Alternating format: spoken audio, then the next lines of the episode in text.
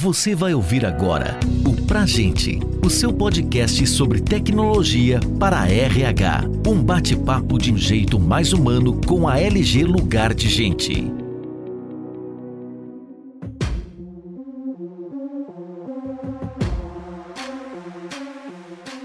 Está no ar mais um episódio do podcast Pra Gente.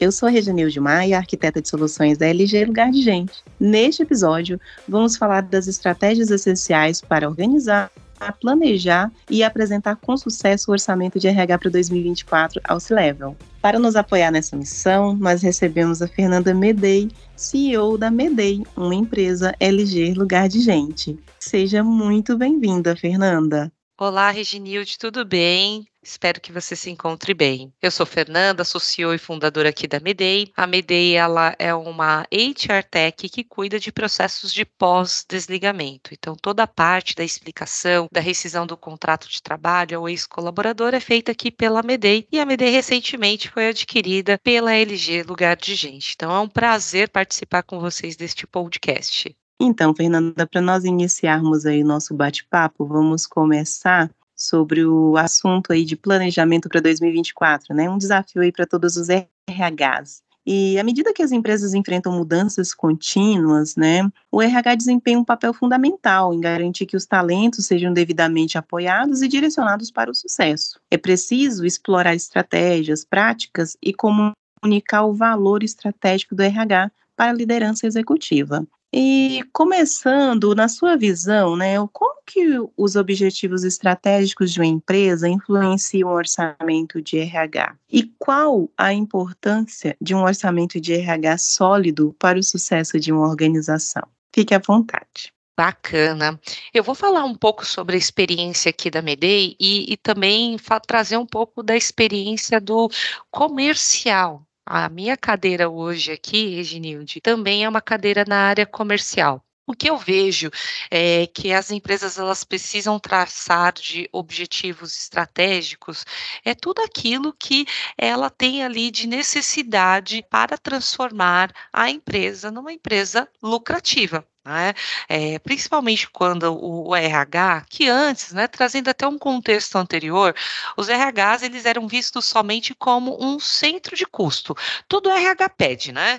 É, o RH quer dinheiro para isso, o RH quer dinheiro para aquilo, e antes não existia um apoio e não entendiam, né? As demais é, pessoas da empresa não entendiam que o RH ele tinha ali um papel estratégico no negócio.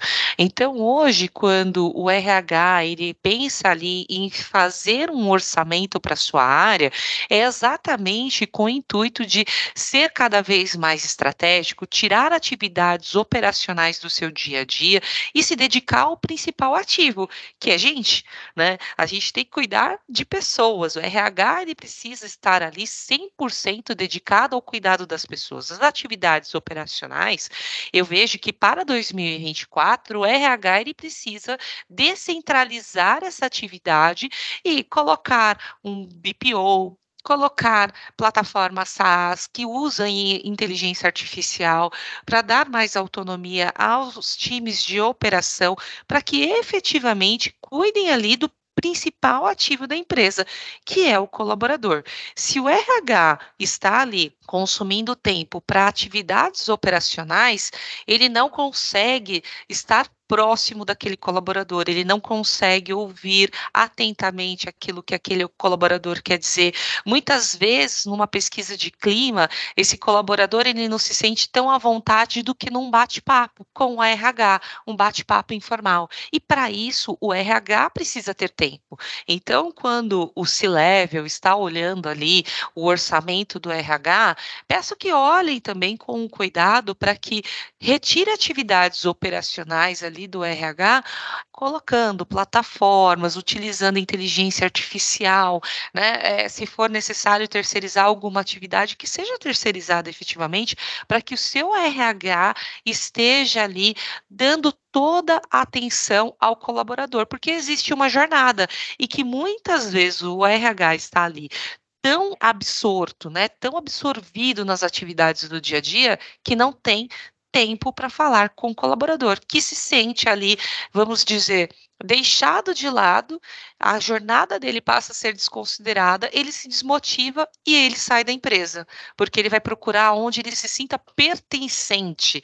Então, é uma questão que muitas vezes as empresas elas não conseguem entender e elas só pensam no custo do dinheiro imediato, mas o custo de você reter um profissional, né, ou melhor, é fazer a reposição daquele profissional que saiu, que é o tempo de recrutamento e seleção, é o tempo de treinamento, é o tempo de adaptação daquele colaborador à nova cultura da empresa. Tudo isso eu vejo que é um prejuízo maior se o C-Level tivesse levado em consideração olhar aquele momento, né, olhar os custos que trouxeram, olhar as, as plataformas que foram apresentadas ali para orçamento e fazendo com que atividades operacionais fossem terceirizadas, fossem utilizadas inteligência artificial, plataforma SaaS, para se dedicar o tempo real ao colaborador. Legal você falar sobre isso, né? E uma segunda pergunta que eu tenho para você, Fernanda, é: qual é a importância de um orçamento de RH sólido para o sucesso de uma organização? Eu sei que você já trouxe alguns insights aí na resposta anterior, mas assim, de uma forma bem objetiva, na sua visão, qual é a importância, né, disso, desse orçamento? Eu vejo que um orçamento sólido para o RH, ele tem que ter ali como principal objetivo o crescimento da empresa. Atravessamos um momento de instabilidade econômica, tanto no Brasil quanto em outros países, e as empresas elas precisam ser inventivas, né? Elas precisam ter ali um foco muito grande no crescimento. E eu vejo que esse orçamento sólido focado ali em atividades, né, que seja para uma terceirização, seja contratação de uma plataforma SaaS, inteligência artificial, ele vai trazer ali o RH como estratégico para o negócio, vai entender cada vez mais do negócio, vai conseguir reter mais talentos, porque esse é o principal foco. Você reter as pessoas que estão ali dentro da sua companhia.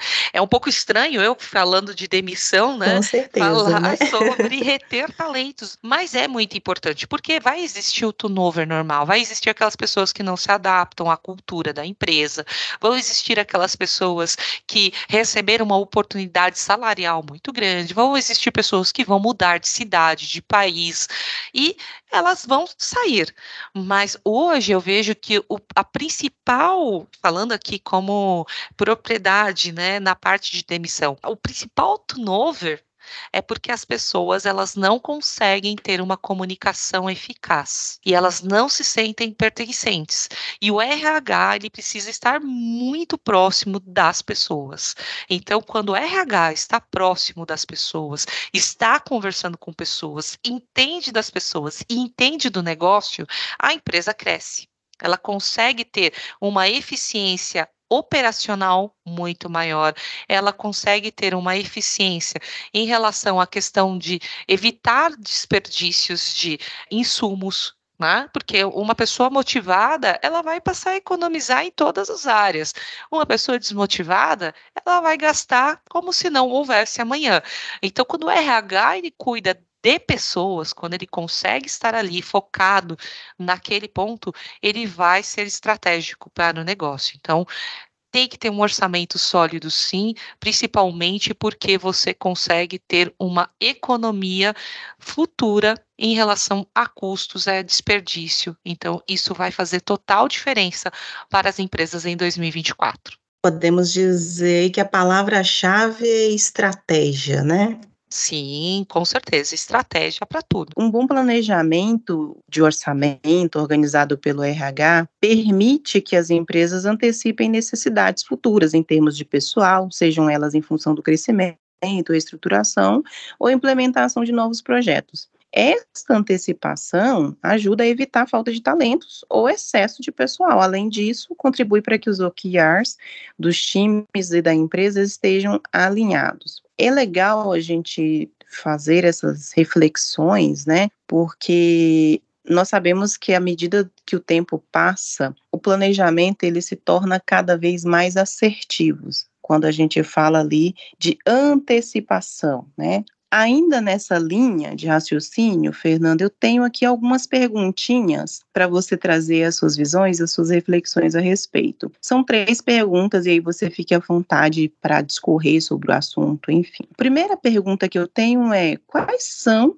os principais elementos que devem ser considerados ao criar um orçamento de RH para o próximo ano? A segunda pergunta: como a análise de cenário econômico e de mercado afeta o processo de orçamento de RH. E a última pergunta aqui, mais uma, é, quais são as melhores práticas para estimar a necessidade de pessoal e os custos associados.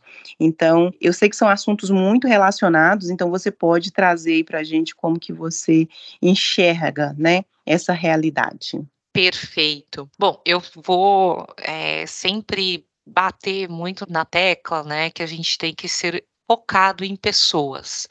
Foi-se o tempo que as pessoas não eram consideradas como um ativo da empresa. E a gente fala de ativo, mas por que, que a pessoa é um ativo? Porque cada talento ele tem a sua particularidade, cada pessoa ela traz experiências, vivências muito diferentes uma das outras, né, Rê?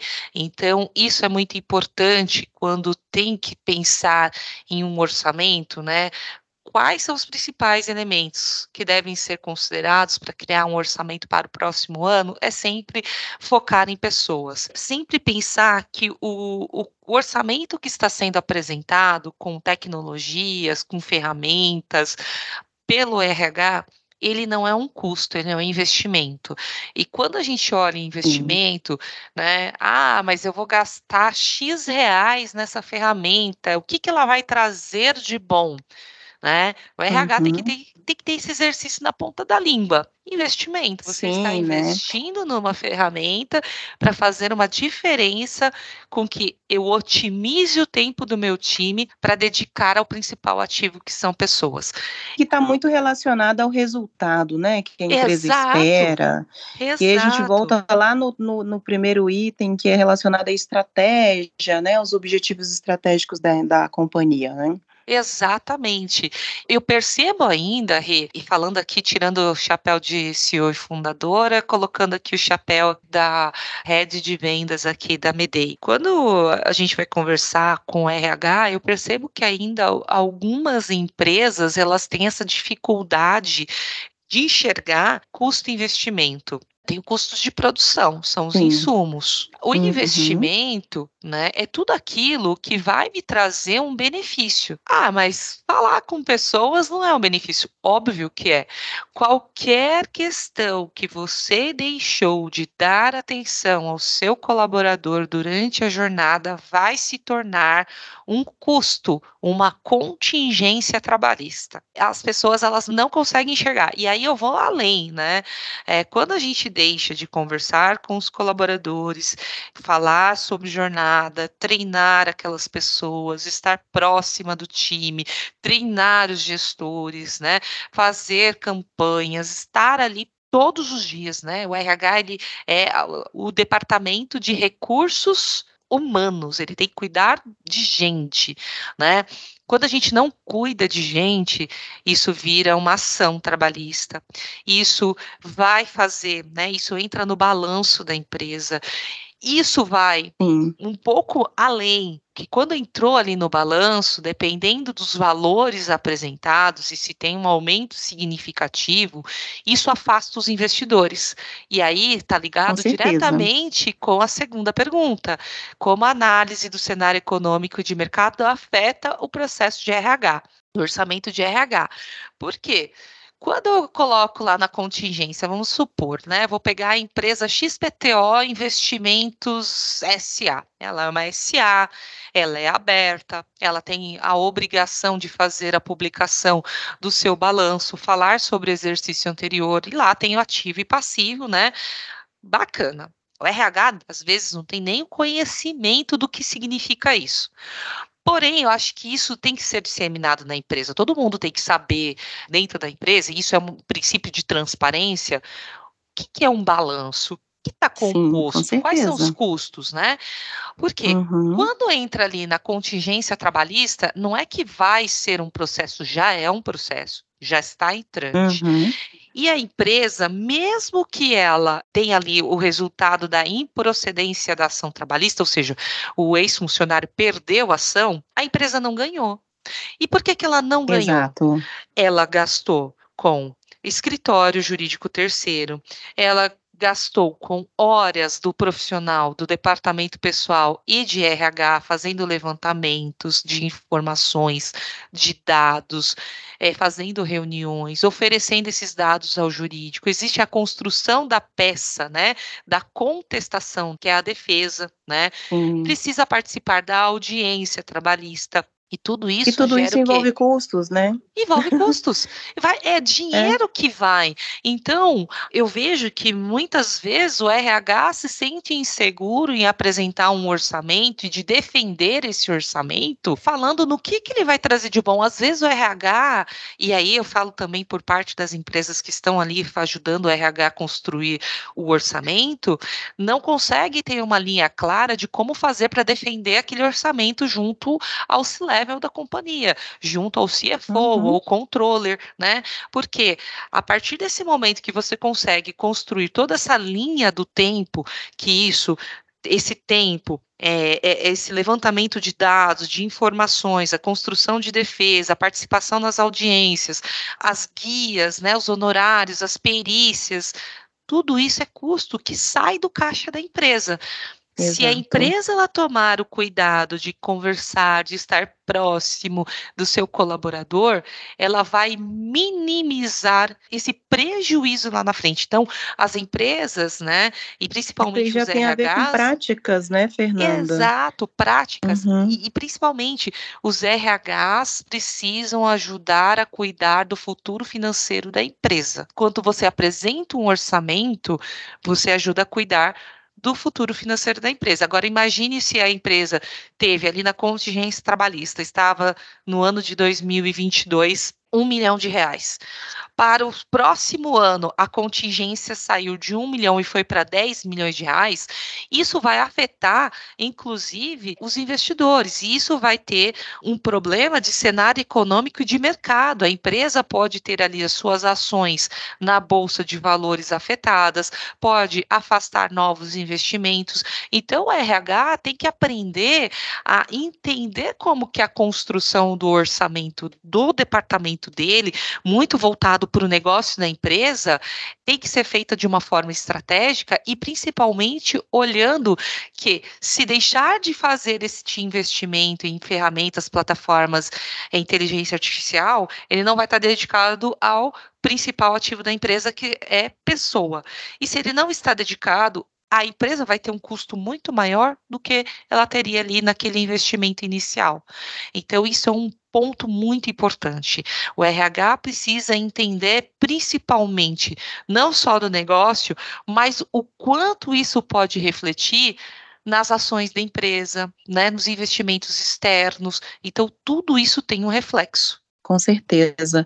É legal você trazer essas reflexões porque isso está muito relacionado com três pilares, né? Que é pessoas, processos e tecnologia. Quando a gente fala de orçamento, porque orçamento é basicamente eu apresentar uma conta, né? Mas o quanto essa conta ela está otimizando processos, o quanto essa conta está valorizando pessoas e o quanto essa conta está sendo direcionada para tecnologia que vai automaticamente otimizar processos. Então, é um ciclo virtuoso ali, né? Muito legal você trazer essas reflexões, né? Fazendo o link aí com a questão do negócio, da organização, fazendo o link com o quanto essa empresa ela vai ser valorizada pelo mercado. Muito legal, Fernanda. E dando continuidade aí ao nosso bate-papo, né? Eu tenho mais uma outra perguntinha para você em relação a, a esses desafios, né? Pensando aí no RH, o que, que você acha que são os desafios comuns, né, à área de RH, que eles enfrentam em gerenciar um orçamento, né? Assim, o que, na sua visão, são desafios para o RH? E pensando nesses desafios, o que, que você acha que seria a chave para superar esses desafios? Eu vejo assim falando muito com RHs, falando sobre apresentação de produtos, né? E principalmente o nosso, quando a gente fala de um, uma plataforma SaaS que cuida ali de homologação digital, eu vejo que muitas vezes o RH tem medo. Medo de levar e, e, de ter uma avaliação ruim pelo C-Level. Ah, isso aqui não faz sentido, tira dessa linha porque eu não vou investir nisso. E o RH, ele por ter medo, ele não consegue fazer uma construção lógica do porquê defender aquele orçamento junto ao seu C-level. Quando você fala disso, poderia ser a construção até mesmo de um ROI, né? Exato. Que é... justifique um investimento, seja na tecnologia voltada para workflows, para automatização de processos, até mesmo de homologação, né? Exatamente. Então são pontos assim que fazem a diferença, porque trazer o ROI para a pessoa que vai fazer a aprovação e é, geralmente a pessoa tem cabeça financeira, é número. Com certeza. Né? Se, Com e, certeza. E, e às vezes o RH ele constrói ali todo um business case, constrói um storytelling né, para falar sobre o, a situação, mas não consegue construir dados. Né? Então o RH ele precisa estar tá muito baseado em dados, em ter ROI, o quanto que isso vai economizar para a companhia, ele tem que ter uma visão de longo prazo.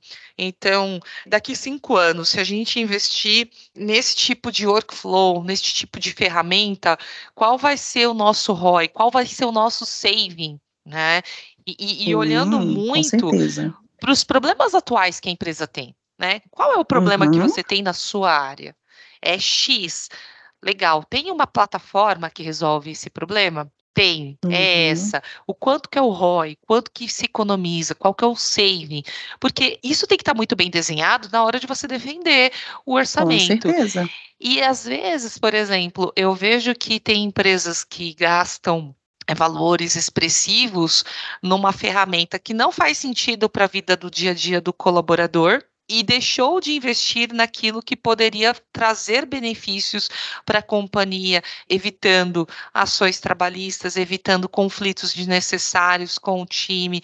Então, é um pouco de entender quais são as prioridades, entender principalmente de números. O RH, ele entende de pessoas e isso é excelente mas ele também precisa entender de dados e de números, porque quando ele for sentar com o CFO, com o controller, com o C-level, a pessoa ela vai querer saber o quanto que ela vai economizar, qual vai ser o saving e qual vai ser o custo disso no tempo, nos 12 meses. Sim, e aí você tem que sim, trazer um estudo para frente, ok. Isso vai custar em 12 meses X reais, mas a gente vai economizar isso em X reais em cinco anos.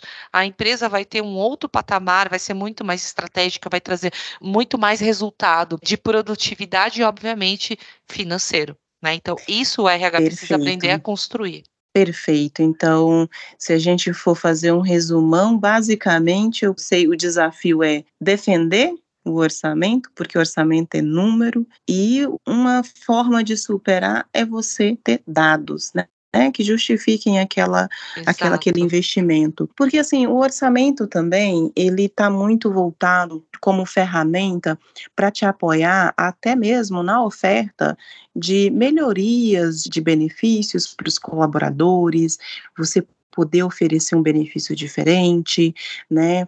E aí, quando você faz uma boa gestão de orçamento, você consegue criar mecanismos para otimizar custos e direcionar né, esses, esses, esses investimentos de uma forma mais assertiva, né? Porque vai refletir automaticamente, no, inclusive, na satisfação, na felicidade do colaborador. Então, reflete, sim, uma boa gestão, ela reflete, sim, na satisfação dos colaboradores, com certeza. Está tá muito relacionado com o que você falou no início, né? O RH, ele tem esse desafio, né, de defender ali o negócio da empresa, né, os objetivos estratégicos e também focado ali no seu cliente interno. E a gente está chegando já no final, mas eu tenho mais alguns itens aqui, Fernanda, para você contribuir conosco, que é o seguinte, né? O mundo do trabalho como um todo, ele tem sofrido grandes mudanças, né? Pelo grande avanço da transformação digital, além das demandas que estão batendo a porta em decorrência de ESG. Sobre esse assunto, né? É, fazendo um link ainda com esse tema, que papel você acha que a tecnologia desempenha na gestão do orçamento de RH e na automação de processos. Eu sei que você já trouxe alguns exemplos aí, você já trouxe alguns insights, né? Mas qual é o papel da tecnologia? Quais soluções devem estar no radar do RH, né, na construção do orçamento para 2024?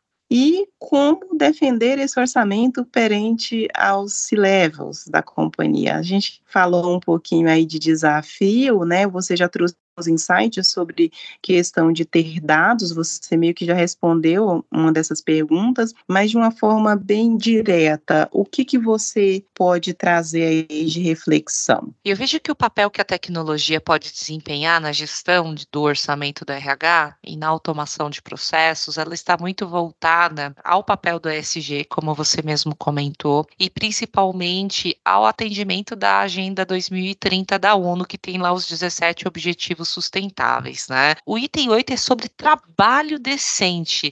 E ele tem um ponto aqui importante quando a gente começa a olhar sobre trabalho decente, é oferecer melhores condições de trabalho, é ajudar a defender os direitos trabalhistas daquelas pessoas, né? É, dos, dos colaboradores. Então, quando você está muito focado no operacional, e a gente está falando que em pleno 2023, mundo pós-pandemia, onde muitas coisas se digitalizaram, eu ainda fico impressionada em saber que muitas empresas fazem muitos processos no papel. Então, tem um gasto excessivo ali de folhas de sulfite, de toner, a impressão. E o que que isso gera, né? Gás carbônico, o uso né, de água, é, para cada folha de sulfite são necessários 10 litros de água para proteção de uma folha A4.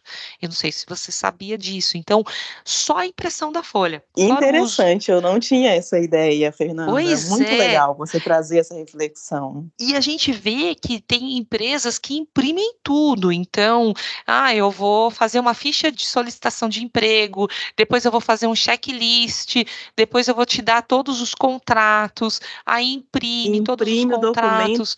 Para ser assinado manualmente, né? Exato. Uhum pede xerox de documentos, né? É, ah, e aí a desculpa que o RH usa, e isso às vezes eu ouço e penso, será que é uma questão que ele está falando ou será que é uma questão mais interna do RH? E aí eu falo muito nessa parte do processo de rescisão, né? E, e agora a Medei tem um assinador eletrônico próprio, né? Desde 2020 a gente já tem o Medei Sign, né? Em utilização na ferramenta de homologação e a gente tem o assinador que assina a jornada inteira da vida daquele colaborador, antes da admissão, na admissão e durante todo o tempo que ele estiver na companhia. E para outros documentos também, né, é possível você utilizar o Medei Sign.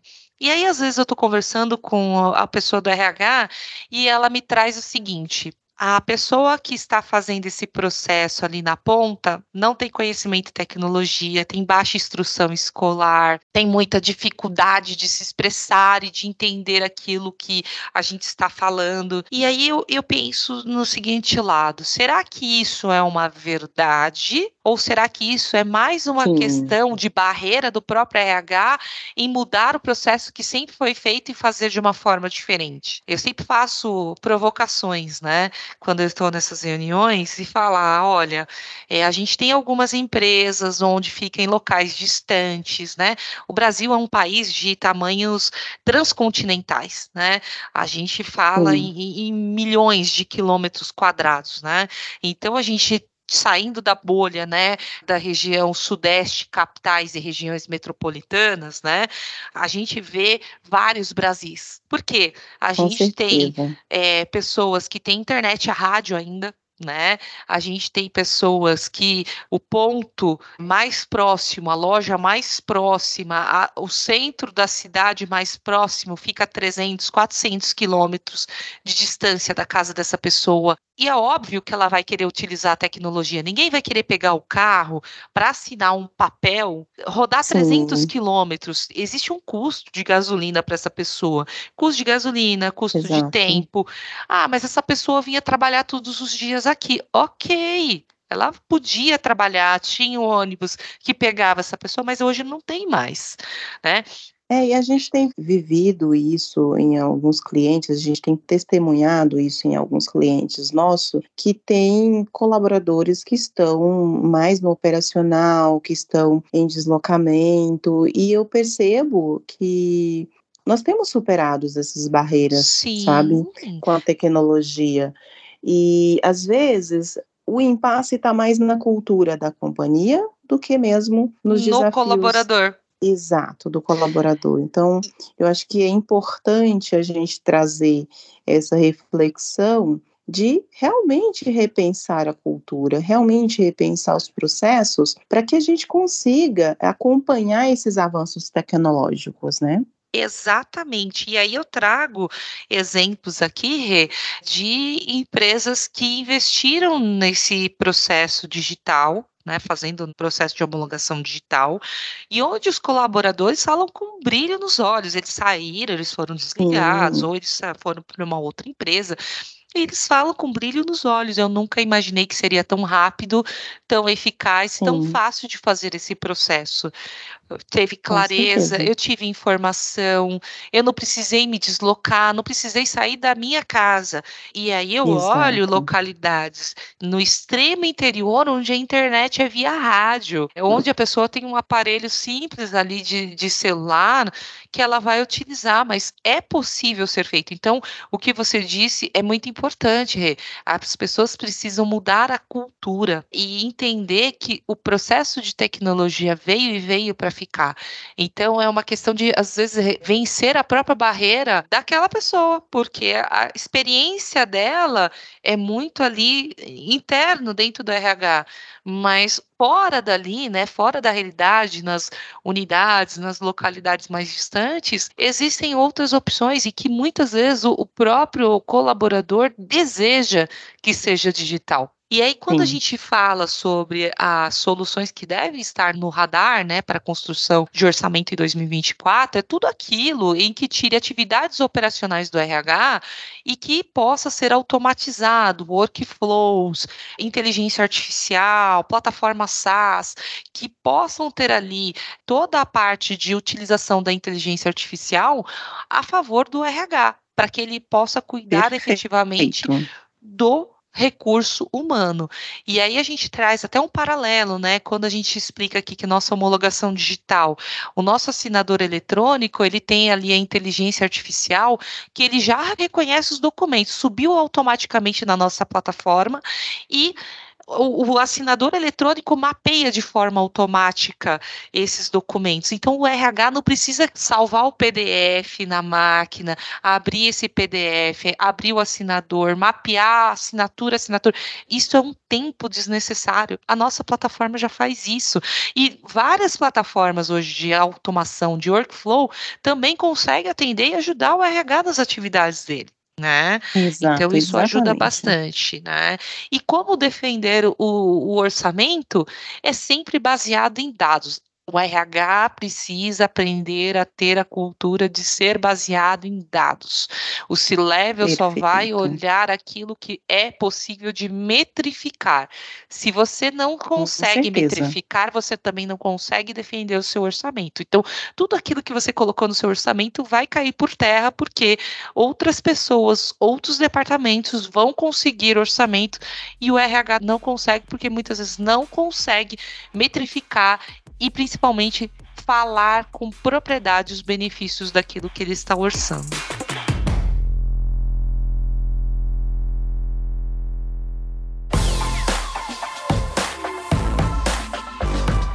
Excelente, Fernanda. Excelente a sua reflexão.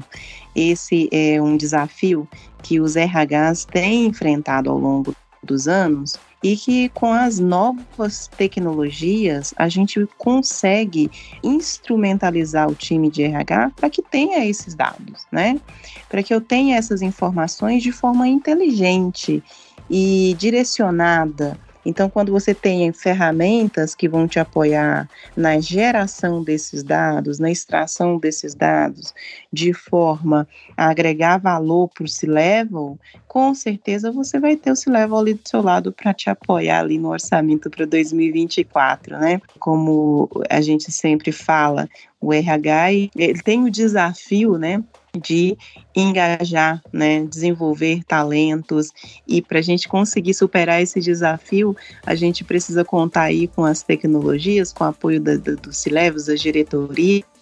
E para a gente contar com esse apoio, nada melhor do que dados. Muito bom, muito bom mesmo. A gente bater esse papo, Fernanda. Nós estamos chegando ao fim da nossa conversa, mas antes de finalizar, eu gostaria muito de te agradecer pela participação, por todas as suas contribuições, Fernanda. Eu tenho certeza que muitas pessoas tirarão excelentes insights deste nosso bate-papo. Muito obrigada. Eu que agradeço, Rê. Muito obrigada, pessoal, pelo tempo despendido para ouvir aqui o nosso podcast. E até uma próxima. Maravilha! Esse podcast faz parte da Maratona de Planejamento de RH 2024. Planejar é preciso. Uma semana de conteúdos exclusivos produzidos pela LG Lugar de Gente. Continue acompanhando toda a programação. Para conferir o que já está disponível, acesse lg.com.br barra planejamento RH 2024 ou no link disponível na descrição desse episódio. Até a próxima! Você ouviu o Pra Gente, o seu podcast sobre tecnologia para RH. Saiba mais sobre a LG Lugar de Gente e confira outros conteúdos como esse em lg.com.br.